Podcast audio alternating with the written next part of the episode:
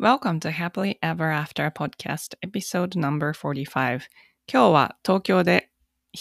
クレイハブピーリング専門のエステサロンを経営されている石坂道夫さんにお越しいただきました。石坂さんはエステサロンを経営されているだけでなくて予防美容学という新しい分野を日本に広めようとして活躍されています。えー、実は彼女はあのもうお孫さんもいらっしゃるんですけれども、とってもお綺麗な方で、しかも波乱万丈の人生を歩んでこられてきて、あの、美容のお話を伺うつもりでインタビューしたら、もう人生の勉強になるお話ばっかりだったっていう、すごく素晴らしいインタビューでした。では、最後までお楽しみください。こんにちは。大人の女性がモヤモヤした現状から抜け出すお手伝いをしているファイナンシャルライフコーチのゆりです。このポッドキャストは自分の人生も良くしたいけど周りの世界も良くしたいと思っている女性のための番組です。ソロエピソードでは心理学や NLP マインドフルネスなどに基づいたマニアックな話をしています。どのように考えればモヤモヤから抜け出せるかといった話が中心です。インタビューエピソードでは世界で活躍する女性に今までどんなことを考えて生きてきたのかまたこれからどういう世界を作っていきたいのかというようなことをお聞きしています。リスナーの皆さんのためになってしかもやる気が出てくる明日から一つでも新しいことができるような番組を目指しています。質問リクエストなど受け付けていますのでぜひインスタの DM かメールまでご連絡ください。詳しくはショーノートのリンクをご覧ください。インタビューに入る前にお知らせがあります、えー、2021年に向けて一緒にアクションプランを作るというワークショップを開催することにしました、えー、12月12日土曜日、日本時間ですね。日本時間12月12日、2020年です。12月12日土曜日の8時から1時間半ぐらい、8時から9時半ぐらいまでやろうと思っていますので、ご興味のある方は、ぜひ、ショーノートのリンクから、あの、リンク貼っておきますので、アクションプランニングのワークショップに申し込んでいただけると嬉しいです。え今日は東京でクレイハーブピーリング専門のエステサロンを経営されている石坂道夫さんにお越しいただきました。石坂さんは美容部員として美容の世界に足を踏み入れ、そこで体の健康と美容の関係に気づかれたそうです。現在、医療に近いエステ技術でたくさんの女性のお肌のお悩みを解消されている傍ら、予防美容学を世の中に広める活動をされています。今回はそんな石坂さんに美容の世界で働くこと、そして未病という新しいコンセプトについてお話をお聞きしたいと思います。えー、石坂さん、今日はどうぞよろしくお願いいたします。はい、こちらこそよろしくお願いいたします。えっと、じゃあまず自己紹介の方お願いできますでしょうか。はい。えー、今ご紹介していただきました通り、えー、日本の、えーまあ、東京で細胞から美しく生まれ変わらせるハーブピーリングの専門店、エステティックサロンレアレアの代表をさせていただいております、石坂道夫と申します。まあ、未病産業とともに、えー、発展していく美容を目指して、内外美容を提案しております。美容業界33年になるんですけれども、美容業界一筋で美容、美容オタクと言われています。で子供3人で、えー、孫が4人いて、まあ、この今あの自分のこのねあの子供たちが、3人とも立派に自立していったのでそういった子育ての経験から子供の教育とか子供の関わり方などもレクチャーさせていただくこともあります。まあ、エステティックサロンレアレアのコンセプトである食、足、同窓感、まあ、後ほどちょっとあの詳しくあのお伝えしたいと思うんですけれどもそういった、えー、そういったものの5つのバランスを整えるという提案というものを子育てにも生かしてきたので、うん、そういった実績があるのでそれをまた美容に当てはめてっていうのをやっております。あそうなんですね。なんかあのおお孫さんいらっしゃるって先ほどお伺いしてすごく驚愕だったんですけどあのこれポッドキャストなので耳でしか聞こえないんですけど私画面で見てるんですけども お肌とかツルツルでめちゃめちゃ綺麗なんですよ。なんかもうお孫さんがいるとか絶対もう見たら絶対信じられないです。ありがとうございます。もうで嬉しいです。本当になんか細胞から美しいって本当にそのその通りですよね。はい、もうそれを細胞から美しくすることを目指してやってきてます。うん。なんかその細胞がから美しいって、えちょっともう先にその5つのバランスの話を聞いてもいいですか？はい。その即速同相関ってどどういうことですか？食速同相関っていうのはまず食事の仕方、そして呼吸の仕方、で運動すること、そして考え方、あとは美的環境。自分、あのやっぱり人間というのは環境動物なので、自分の身の置かれた環境によって思考だったり行動だったりが変わってくるんですね。うん、そうなんですね。はい。え、美的環境ってはい。どどういうことですか？自然の中でとかそういう意味ですか？あーまあ、自然の中ももちろん大切なんですけれども、例えば、うーん、美的環境というと、美しいものに触れる機会の多いところ、例えば、うーん、場所もそうなんですけれども、例えば、こう、悪い言葉悪い言葉の中にいたら、やっぱりどんどん自分が悪い言葉の思考になっていくんですね。うんよくあの、よくわかるのは、私、今東京弁、まあ、標準語なんですけど、これが多分1週間、1ヶ月大阪にいたら大阪弁になるみたいあな。ーやっぱり自分のこう思考が変わってくる。そこの場所の空気の状態にこう身が流れていくというか。だからいい言葉の中にいれば、自分がいい思考にどんどん変わっていくっていう、そういう環境ですね。えじゃあそれを子育てに生かしつつ美容にも生かしているってことですか？この食足同相関。そうなんです。これがやっぱり基本なんですね。えで呼吸はえなんだろうこ呼吸はどういうことですか？あのふこちゃんと深く呼吸しするっていう意味ですか？そうですね。呼吸って、呼吸で全てコントロールできてるんです。私たち。リラックスさせたり、あとはやる気にさせたり。まあ、普段通常の呼吸、呼吸にもいろいろ呼吸があるんですね。例えばリラックスするときは、すごく鼻からゆっくりと息を吐いていく。リラックスするときってなんとなく、ふーってなりませんか、うん、そうですね。はいそれもやっぱりこ呼吸でコントロールしてるんですね。うんで、頑張るときっていうのは、なんて言うんだろう。こう、こう、なんていうの、ってこう、自分をこう奮い立たせるときって、ふって吸うじゃないですか。ではい集中力を高めたいときは、短時間の呼吸で、ふってこう、キュッと身をしあの引き締めるような呼吸っていうのもつく使えるんですね。だから呼吸でコントロールしていく。うんうん、そうなんですね。はい。で、運動、はい。考え方、考え方も、えっ、と、自分の美しさに関係があるっていうことですか？もちろんです。やっぱり、私たちのこの思考っていうことが、あのー大切なんですけど、これちょっとじゃあ、ここいいですか？あ、はいはい、どうぞお。話ししても。はい。思考のところ。はい。あの、思考っていうのはやっぱりこの目の前の現実というのは、すべてこの自分の中にあるものの投影なんですね。なので、この自分の成長と経験のために用意したものしか見えないし、体験できないようになってます。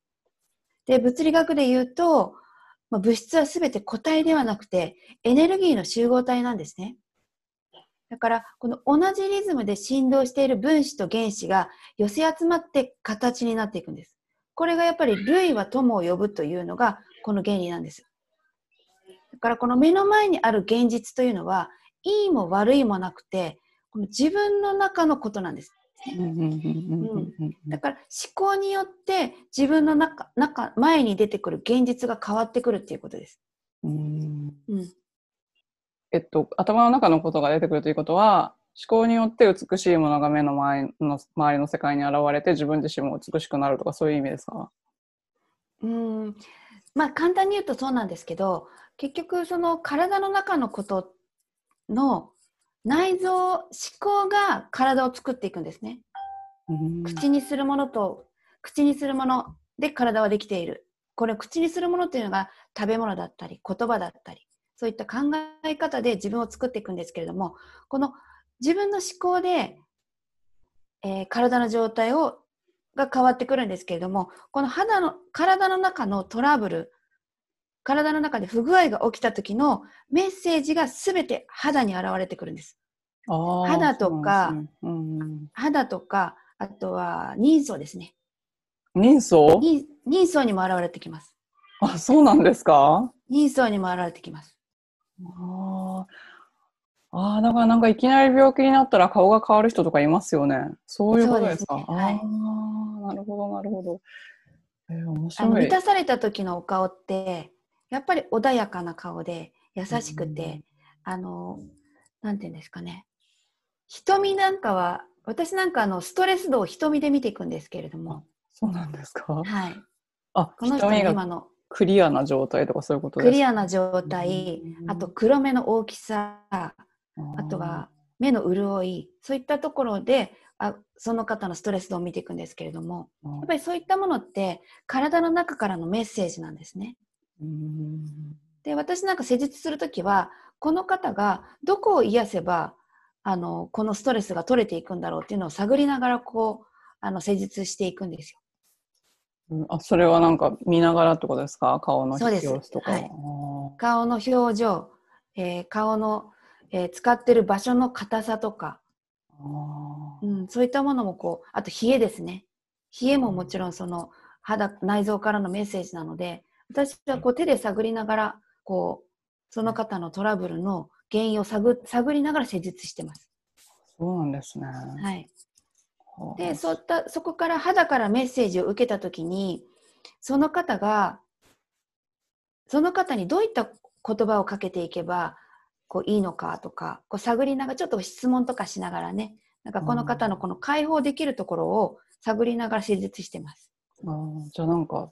外からだけじゃなくてこう内面からあの施すみたいな感じなんですねそうです。はい、はい、あそれがやっぱり内外美容ですね。なるほど。それでなんか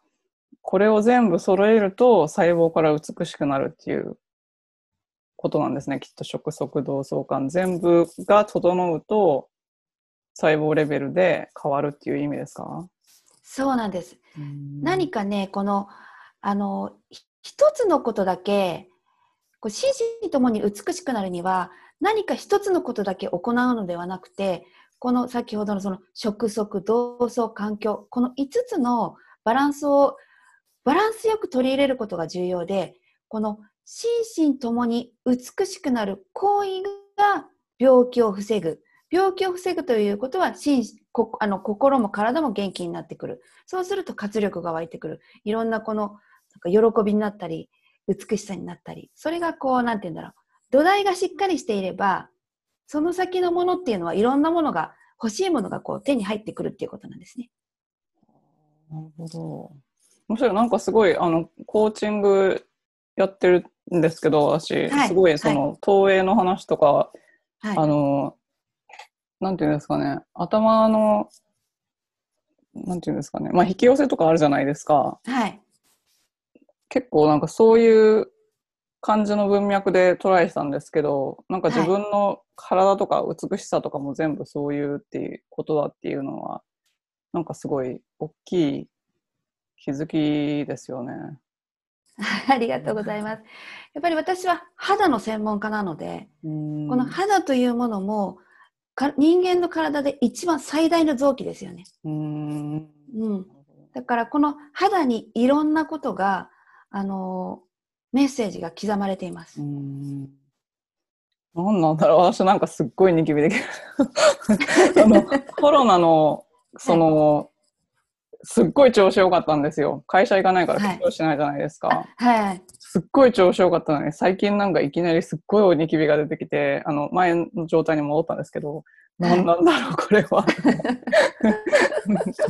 前の方がストレスがなかったのかなとか思ったりしたんですけど、うん、そそういったこともやっぱりそのストレスというのが別に悪いものではないんですよ。ああそうなんですね、うん、悪いものではなくて自分をこう奮い立たせるようなストレスによって健全な欲を持つことができるんですね。ああ、なるほど、なるほど。だからそういったものも、あの、なんて言うんだろう。ストレスがないから自分はいいんだっていう状態ではなくて、ストレスがなければないで、また健全な欲もなくなっていくんですよ。うん。ああしたい、こうしたい、うんうん綺麗になりたい で、そういったことが、あの、自分の中になくなった途端に、なんていうか、美的環境、美意識っていうものが欠乏していくんですね。そうすると、自分の思考が別に綺麗じゃなくてもいいやっていう思考になってくると、綺麗じゃなくてもいいような行動を始めます。やっぱり心と体はつながっているので、例えば、そのストレスがないおかげ、ないおかげで、例えば、まあ、誰も見てないから、まあ、暴飲暴食していいやとか、そんな別に化粧水も何にもしなく、手入れもしなくていいやとか、別に誰に会うわけでもないしっ怠ってくると肌は拗ねてきます。ああ、そうなんですね。すごい気付けないだけど。ああ、すごい。えーじゃあ、あの、すみません。なんか、あの、最初の方に戻りたいんですけど、すみません。はい美容の世界に最初に入ることになったきっかけを教えていただけますか、はい。あのー私は、そうですね、最初入ったのは、私はもう実はね、これアレルギー体質だったんですよ。ああ、そうなんですね。もう、あの、いつもこの肌がいつもアレルギーを起こしていて、こう一年中長袖を着て、肌を隠して生活してたんですね。で、肌のコンプレックスが強すぎて、やっぱり自尊心がなかったり、自信が、まあ本当に自信がなかったり、人前に出るのも嫌だったり、こう肌が汚いだけで、こんなにいろんなことが制限されるのかっていうのを経験しているので、うんなんかこの肌のコンプレックスを改善するのに、なんか化粧品屋さん、私あの化粧品屋さんから始まってるんですけれども、化粧品屋さんに行けば、美容の仕事をしてれば、なんか肌が綺麗になるんじゃないか、綺麗な方ばっかりいたので、なので、まあ、そういったことで、化粧品屋さんになりたいなと思って、それ18歳のことだ頃だったんですけど、18歳の時にあの美容業界に入りました。ああ、そうなんですね。じゃあなんかはいその、その、そういう動機で始めたんですけど、その、はい。さそれが33年ってすごい、もうライフワークじゃないですか。はい。それって、なんかどういう魅力があったんですか？その美容というお仕事に関して。女性は美しくなることが活力になるんですね。で、その活力をこう出していく。その心身ともに健康であるということ。やっぱりその人は病気になるイメージはつきにくいんですけれども、病気を予防予防すること、そういったことってすごく難しいんですね。自分の病気を予防することっていうのは自分の体を見ることっていうことなんですね。女性ってなんかこう、美しくなることに夢中になると自分の体を置いといて、なんて言うんだろうんう。すごく遠くのスーパーフードを追っかけたり、すごく遠くの美容法を自分の中に入れようとするんですね。だからその美しくなることっていうのは、なんて言うんだろう。目の前のことじゃなくても、遠くのことでも一生懸命頑張れる。これもやっぱり健全な欲なんですよ。うんで、健全な欲がある人っていうのは、やっぱり活力がすごくこう湧いてきて、エネルギーがこう出てくるんですね。なので私はその美しくなるイメージというのが簡単に人は想像できるということ。そしてこの美しくなることの行動はできるので、美容の観点から健康になることをお伝えしていくのが目的です。でここの健康、美容というのは健康の先にある美容なので、健康であることというのが前提なんですね。だから、もう綺麗になっちゃったら、あれなんか健康だなみたいな。逆のパターン、健康に、健康だから美しくとかではなくて、本当にその、先に自分のその活力ですね。あ健全な欲を湧き立たせながら、健康な体を作っていって、なんかこう私、健康寿命を伸ばしていって、みんなで楽しく、いつまでも仲良く遊びたいんですよ。だから私のこの目の前にいる方、私と関わっている方たちが健康でいつまでも元気で笑えるようなこう世界を作っていきたいので美容ってすごく便利なツールだなと思ってます。なるほど、ね。そういうことなんですね、深い。はい、はい。それで、なんか、はい。え未病っていうのを、とつな、そこでリンクしてるってことですね。美容そうなんです。ああ、なるほど。そうなんです。あー。だっ、て美容外がだけ綺麗になってればいいんでしたらもう何にもしなくてうんもう整形だけしてればいいですよね。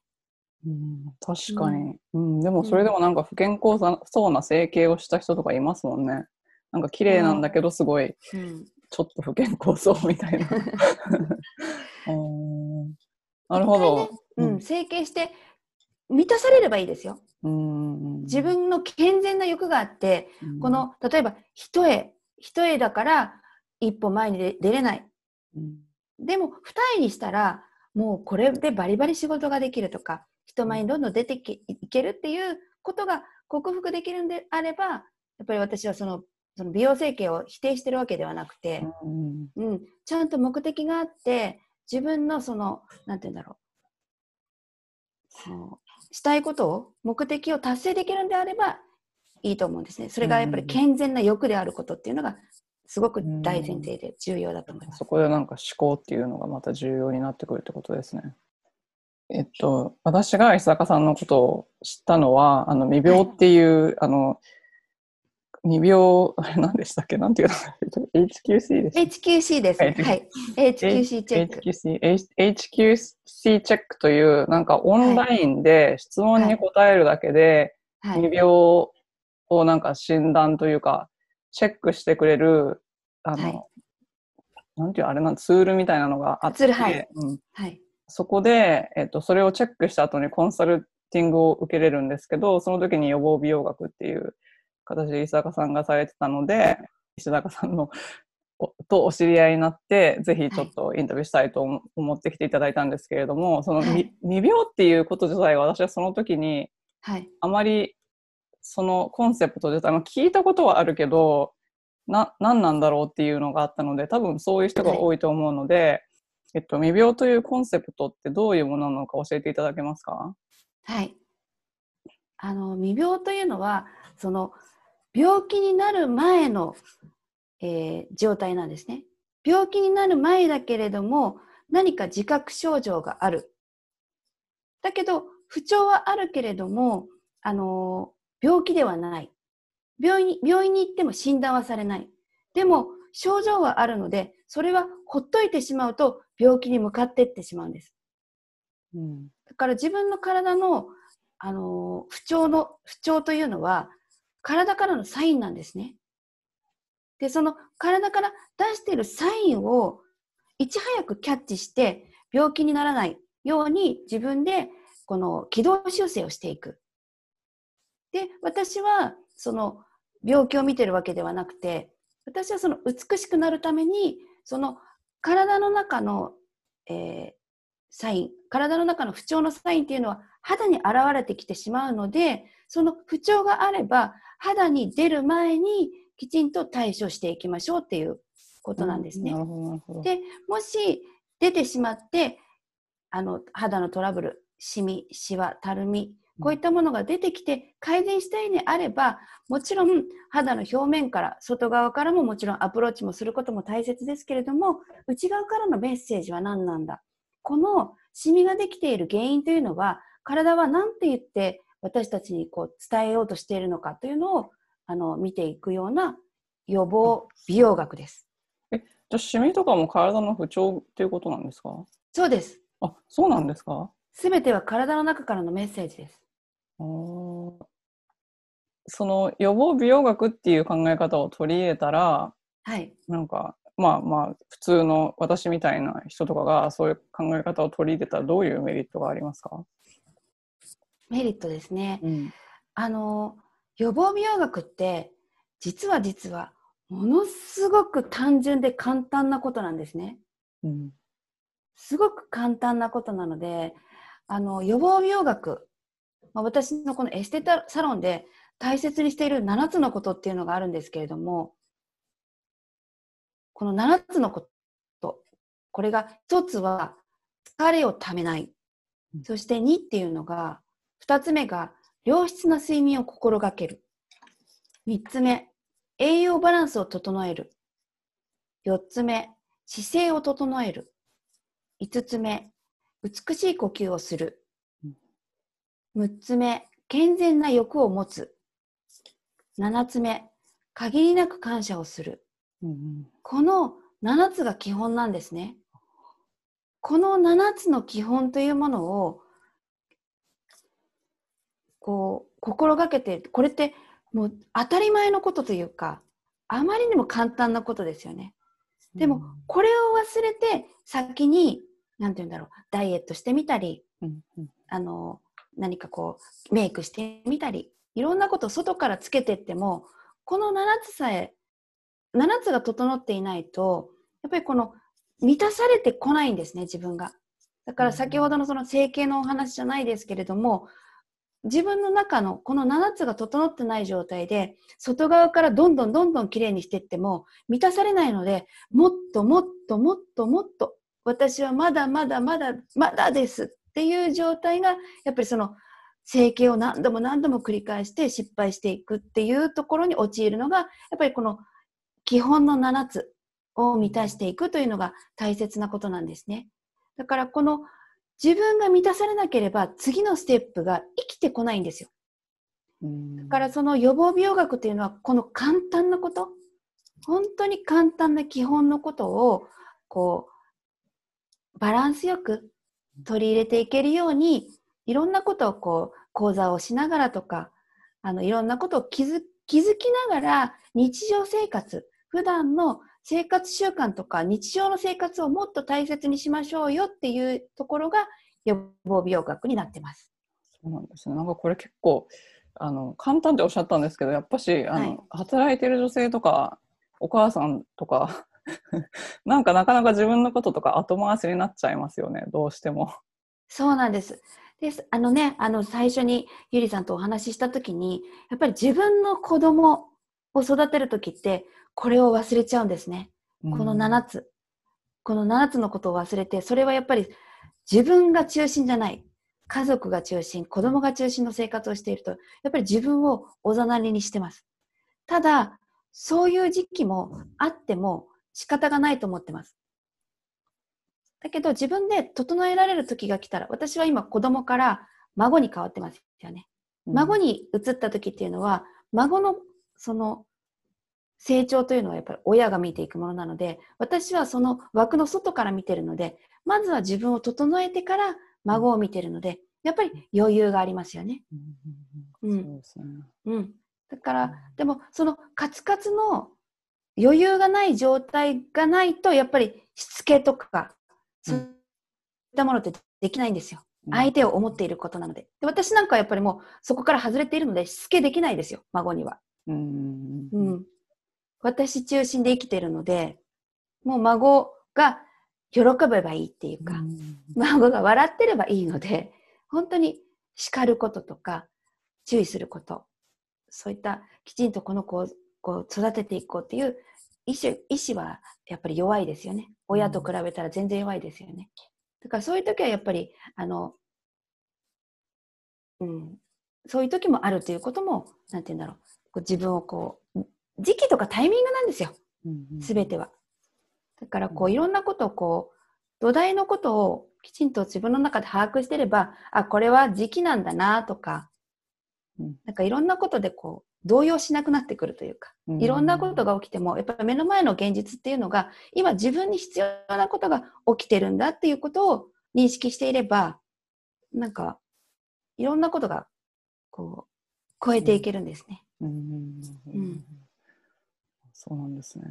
じゃあ、あの、日坂さんの今までの人生の中で、なんか、はいす。ごい心理的に辛い状態から、はい。何か、えっ、と、ブレイクスルーがあって、なんか気づきがあった出来事とかがあれば、はいそうどういう感じだったか教えていただけますか？はい。まあ私、私なんかね、すごく人生、波乱万丈な 人生だったんですそうなね。んですか。でもなんかね、いろんなことが起きてきたので、やっぱり私ね、あの、エネルギーが強いのか、いろんなことが起きます。いろんな経験をさせていただきました。ただその中で、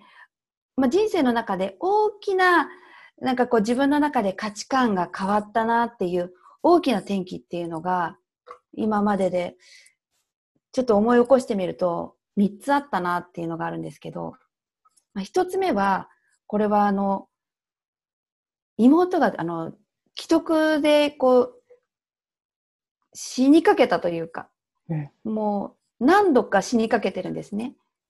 で、私のこの妹が、まあ、原因不明の難病で、小学校6年生の時に発症したんですね。で、私は当時その15歳で、まあ、思春期真っ只中、その中で、なんかね、たくさんこう、管につながれた妹を見て、人間って死ぬんだと思ったんですよ。その15歳の時って死ぬっていうことが分かんなかった。あの死ぬって言葉は知ってるけど死ぬってどういうことか分からなくて分からないけれどももう目の前に昨日まで遊んでた妹が死にそうになっているのでなんかお願いだから生きてって。でもとにかく生きてればなんとかなるからっていうの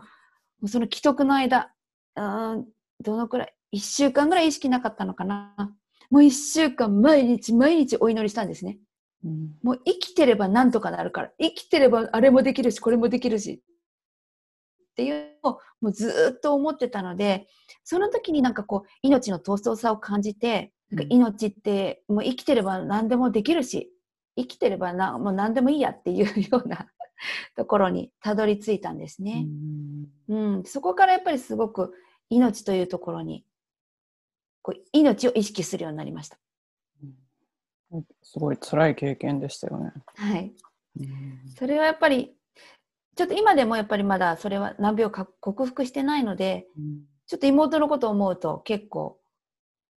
うん、どうにもできなくて今ね。うん、やっぱ難病ってやっぱり食事だけ整えればいいとか、そういった問題ではないんですよ。やっぱりね、医療の力を借りて、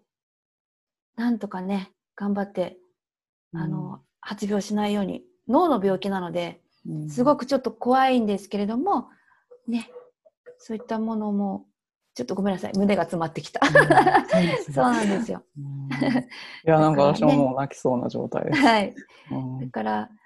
でも生きてれば、いろんなことができるんです。だから、生きるってすごいなって、その時に思ったのが一つ目の転機ですね。はい、そして二つ目はうちあの火事で自宅が全焼してるんですね。えー、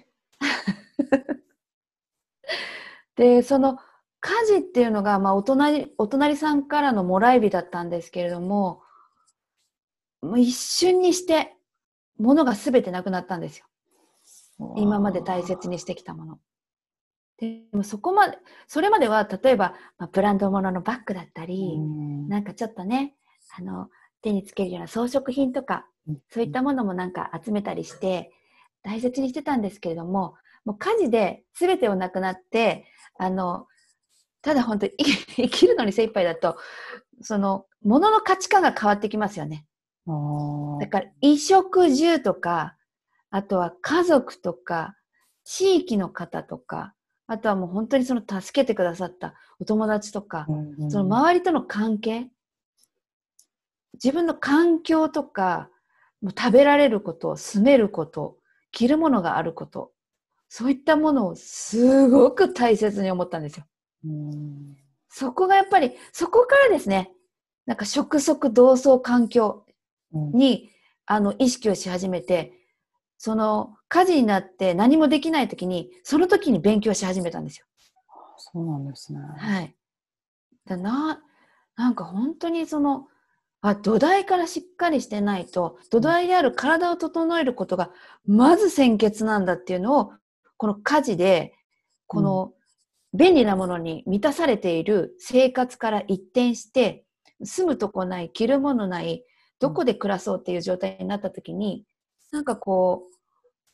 う、ね、今必要なもの、今ここに必要なものは何かっていうのを見極める力がついたのかもしれないです。あーうん、なるほど。なんかでも確かにさっきの投影の話じゃないですけど、自分がしっかりしてたら、物質は後からいくらでも来ますよね。そうなんですね。で、ううんちはおかげさまで、なんて言うんだろう。何にもない状態の時でも、うんなんて言うんだろう。家族で笑っていたんですね。うん笑って暮らしてたんです。で、何もすることがなかったので、例えばトランプしたり、うん指遊びしてみたり、なんかそういったことでなんかいろんなことが乗り越えられて、誰もその、なんて言うんだろう、こう落ち込んで、こう、心も体も疲弊していくっていう、まあ、本当に大変なんですよ。ストレスはかかってるんですけれども、気持ちは元気で、こう次に、じゃあもう家を建て替えるために掃除をしようとか、あそこきれいにしようとか、なんかこう、ね、なんか残ってるものあるかなとか、うんいろんなことを、こう、なんかみんなでね、あの、一致団結できたのは、普段から自分の体とか心身ともにこう、ね、あの、バランスよくいたのが良かったのかなと思ってます。うんなるほど。うんじゃあ3でつ目。三つ目は？三。つ目。三つ目は、私実は離婚してるんですね。あそうなんですか。はい。主人と離婚してるんですけれども、離婚はそうですね、すごく簡単にざっくり言うと、離婚することで、ちょっとね、無償の愛を学んだような気がしたんですね。ちょっとまだね、あの、そんなこと言うのもおこがましいんですけれども、なんかね、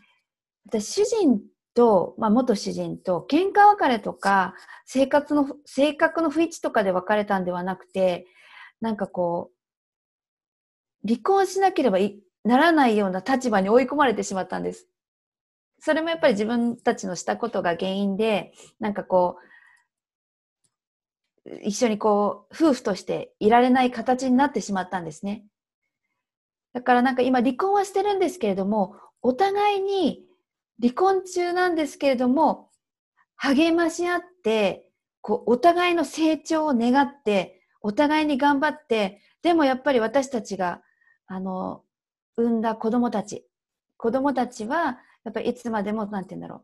こう、見守っていたいというのをうん。協力しながら一緒にやってるんですけれども、今ね、立て直しの時で、まあ、離婚中なんですけれども、いつかね、立て直して、また家族が戻れるようになったら、あの、頑張って戻したいなとは思ってるんですけれども、なんか、あ、離婚って、あ結婚ってね、紙一台、一枚だけのことではないんだなっていうのは、すごく学びましたね。うんうん。なるほど。それがやっぱり大きな転機ですね。無償の愛。もうなんか、無償の愛ってもう、結構もう、すごいトップ中の、ポジティブ感情の中でトップ中のトップですよね。それを学べば、もうあとは、何もものはないみたいな。そう。だから私も今、無償の愛とか言ってますけど、あの、ね、まだそこまでそんな、あの、仏のような心にはなってないです。なんかもしかしたら無償の愛の上に上になんか悟りみたいなのがあるのかもしれないですけど。そう。でもちょっと無償の愛というところをかじっただけでも、愛ってすごいなって、愛の力ってすごいんだなっていうのは実感しましたね。うんやっぱり愛で満たされるというのが、さっきの、その簡単なこと、簡単な、その大切になら、大切にしている7つのこと。あれはやっぱり土台が愛なんじゃないかな。自分を愛すること、自分を愛すること、家族を愛すること、そういったことが土台なんじゃないかなと思ってます。うんうんすごいなんかでも確かに愛から出た行動で結果が悪くなることってないですよね。はい。うん、じゃあ、えっと、これからはい。どのような世界を作っていきたいですか？そして、はいその。中でどんな役割を果たしたいですか？はい。まあ私は、そうですね。どんな世界を作っていきたいかというと、まあ、美容産業とともに発展していく美容業界を確立していきたいんですね。うんなので、これから、あの、今、その、無料で予防美容学という講座をやってるんですけども、その中で、どういったことが皆さん、こう、ネックになっているのかとか、あとはどんな、まあ、質問から、どういうふうにお答えしたらいいのかとか、まあ、予防美容学的観点というものを発信することによって、こうどんどんこう作られてくるんですね。で、これ、れを1年かけて、こう、予防美容学として確立させていきたいと思ってます。そしてそこには、あの、確立ししていくと、やっぱりそこで仕事が生まれてくるじゃないですか。はい。で、その中で、その、私と私のこの周りの方、こういったことに共感を持ってくださる方の、まあ、健康、寿命を伸ばして、みんなで、あの、ワイワイ楽しく、みんなたくさんの方とこう笑って、こう、暮らしていく、いける環境っていうのは、そこにはやっぱり仕事とか趣味とか、そういったものの、やっぱりさっきの健全な欲ですね。欲のある世界というものを作っていきたいんですね。うん。で、その、その世界で向上心にあふれて、そして、利他的な世界。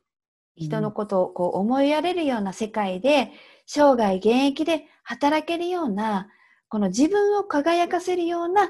エステティックサロンの職場を作っていきたいと思ってます。なるほど。はい。すごい、結構なんか壮大な夢、壮大な夢ですよね。そうなんですうん。これをずーっと思い続けてるんです。うん、すごい、すごい、すごいですね。素晴らしい。うんじゃあ、えっと、最後なんですけど、は今、お肌や美容のことで悩んでいる方に何かアドバイスをいただけますか、はい。やっぱりさ、あの、うーん、そうですね、先ほど、まあ、お伝えしたんですけれども、その、美容のこと、お肌からきれいにする方法っていっぱいあるんですね。たくさんあるんです。ただ、その自分の肌をきれいにするには、食、食、動作、環境、この美の入り口を自分で見つけることが大切なんです。それにはやっぱり自分の現在地はどこにあるのかというのが、やっぱり重要になってくるんですね。で自分をこう見つめる時間だったり、自分のことを知ることをしていけば改善方法というのは必ずありますので、あの、トラブルというのは本当に何かのメッセージなんですね。肌トラブルというのは気づきのチャンスなんです。なので、自分のことをよく知ること、自分の現在地を知ること、これが大切になっているので、それを知ることによって、自分の美の入り口を見つけて、そこから自分が美しくなれる方法を見つけていけると、自分が満たされて、次のステップ、次のステップ、そしてどんどんどんどん自然と前に進んでいきます。無理して頑張ってアクセス前に進むんじゃなくて、なぜか、なんか本当に自然と自然と前に進んでいくので、まずは自分の、自分を満たすために自分の声を聞きましょうということが美容のアドバイスですね。うん。なるほど。はい。やなんか 私すごい今日美容のお話を聞くつもりだったんですけどなんかすごい人生について勉強しさせていただきました。ありがとうございます。あの、はい。そんな素敵な石坂さんあの私が受けたあの HNC チェックのコンサルティングの方もぜひもう皆さんにも超おすすめしたいんですけど、あ、ありがとうございます。でもそれもあのリンク貼りたいんです後であのショーノートにリンク貼っとくんですけどあとはいなんか他に告知とか、あの石坂さんのことをフォローする方法なんかあったら教えていただけますか？はい、ありがとうございます。私、あの、SNS の方は、まあ、Facebook、Facebook の方を、えー3日に1回ぐらいずつ発信はしています。あとは、まあ、PTEX の方で、エステティシャンも知らない予防美容学講座という講座のリンクが貼ってありますので、そちらの方からお申し込みいただければ、毎、日本時間で毎週金曜日の21時から1時間ですね。1時間私が、あの、こういったこと、ちょっと、プチ講座みたいなのを、今日バーッとこうお話ししたことの一つ一つをゆっくりとちょっと簡単な講座をさせていただいているので、そちらの方もぜひ、あの、覗きに来てください。はい。それなんかあの、私も言ったと思うんですけど、あの、はい。未病のこととかを詳しく教えていただいて、あと美容、なんか美容とその関係とかいろいろ教えていただけるウェビナーみたいな感じですよね。はい、そうです。すごい勉強になるので、ぜひもうおすすめ、おすすめ。はい。ありがとうございます。じゃあ、あの、石坂さん、今日は本当にどうもありがとうございました。はい、こちらこそありがとうございました。最後までお聞きいただきありがとうございました。この配信がお役に立ったら、ぜひお友達とシェアするか、または配信登録、星マーク、ポチッとレビューの方よろしくお願いいたします。最短で結果を出す1ヶ月でセルフイメージが変わって引き寄せられる人になるコーチングセッションに興味のある方は、ショーノートのメールアドレス info at yuri-media.com からお申し込みください。そして現在、もやもやからやりがいを探す20の質問ワークシートも無料ダウンロードプレゼント中です。これもショーノートのリンクからご覧ください。